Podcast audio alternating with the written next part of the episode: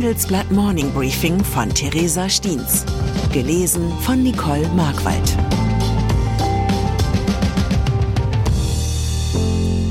Guten Morgen allerseits. Heute ist Montag, der 22. Mai 2023. Und das sind unsere Themen.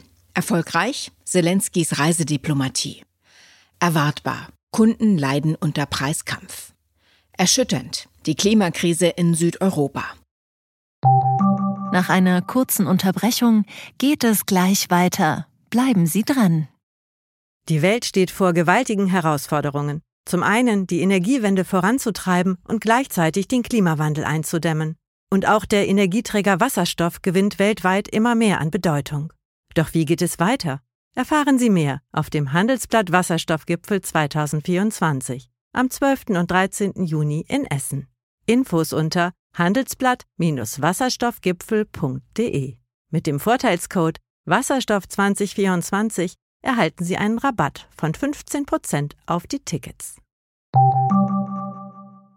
Es liegt ein Wochenende der Gipfeltreffen, der Überraschungsbesuche und der Reisediplomatie hinter uns. Damit Sie geopolitisch gut informiert in die neue Woche starten, habe ich Ihnen eine Top 4 der wichtigsten Entwicklungen des Wochenendes zusammengestellt. Top 1. Der ukrainische Präsident Volodymyr Zelensky hat überraschend den G7-Gipfel in Japan besucht und dürfte danach zufrieden wieder abgereist sein. Denn einige europäische Staaten haben sich bereit erklärt, über die Ausbildung von Piloten hinaus auch eine Lieferung von Kampfjets vorzubereiten.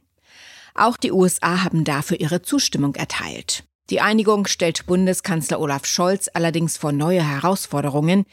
Er hatte eine Lieferung von Kampfjets bislang abgelehnt.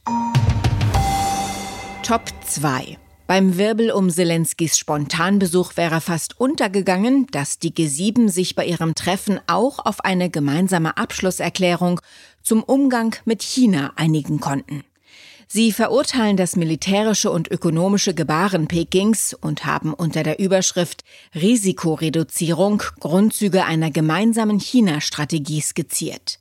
Ein Novum an Klarheit und Geschlossenheit gegenüber der Politik Pekings. Top 3. Nach seinem Besuch beim G7-Gipfel ist Scholz weiter nach Südkorea gereist, wo er ein ungewöhnliches Angebot erhalten hat. Ich lade Sie hiermit nach Nordkorea ein, hat Colonel Burke Hamilton gesagt, als er den Kanzler durch die entmilitarisierte Zone zwischen dem Norden und dem Süden geführt hat. Scholz hat abgelehnt. Mit seinem südkoreanischen Amtskollegen allerdings hat es viel zu besprechen gegeben. Das asiatische Land vollzieht gerade seine eigene außenpolitische Zeitenwende. Top 4. Auch US-Präsident Joe Biden wollte nach dem G7-Treffen in Japan eigentlich noch weiterreisen, nach Papua-Neuguinea und Australien. Die Stationen wären symbolisch wichtig gewesen. Schließlich verfolgt die USA die Strategie, den chinesischen Einfluss im Indopazifik zurückzudrängen. Aber Biden hat sich gezwungen gesehen, von Japan aus den direkten Heimweg anzutreten. Denn sein Land steuert auf einen möglichen Zahlungsausfall zu, wenn sich Demokraten und Republikaner nicht auf eine Anhebung der Schuldengrenze einigen können. Das hätte gravierende Folgen für die gesamte Weltwirtschaft. Heute sollen die Verhandlungen zwischen den beiden Parteien weitergehen. Wenn in deutschen Supermärkten Regale leer bleiben und Produkte fehlen, liegt das momentan nicht an neuen Hamsterkäufen oder Lieferengpässen. Die meisten Lücken im Sortiment verursacht der Machtkampf zwischen Herstellern und Händlern um die zukünftigen Preise der Produkte. Große Supermarktketten wie Edeka boykottieren deshalb die Produkte einiger Marken. Dabei lautet die große Frage, wer am Ende von diesem Kräftemessen profitiert. Die Konsumgüterhersteller oder doch die Supermarktketten? Die Antwort lautet beide.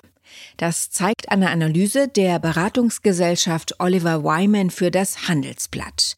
Demnach haben sowohl die Hersteller als auch die Händler ihre Margen zwischen 2021 und 2022 gesteigert. Die Differenz zwischen dem Einkaufspreis und dem Verkaufspreis ist also größer geworden, was den Unternehmen mehr Geld eingebracht hat. Aber wo zwei Gewinner sind, da gibt es auch die gleiche Anzahl an Verlierern.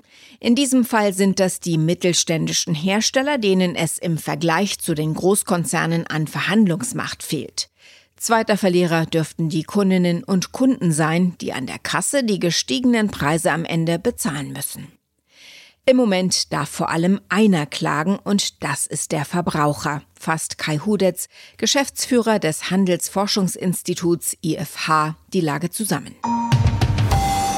Derzeit bewegt sich der deutsche Aktienindex in ungekannten, fast schon schwindelerregenden Höhen. Zum Wochenende ist er auf ein neues Rekordhoch von 16.331 Punkten gestiegen. Aber auch vielen Investoren scheint bei diesem Höhenflug eher schwindlig zu werden, als dass sie die grandiose Aussicht genießen könnten. Wie nervös Geldgeber derzeit sind, zeigt das Hin und Her zum Wochenausklang. Nach seinem Rekord ist der DAX zum Handelsschluss wieder um einige Punkte gefallen.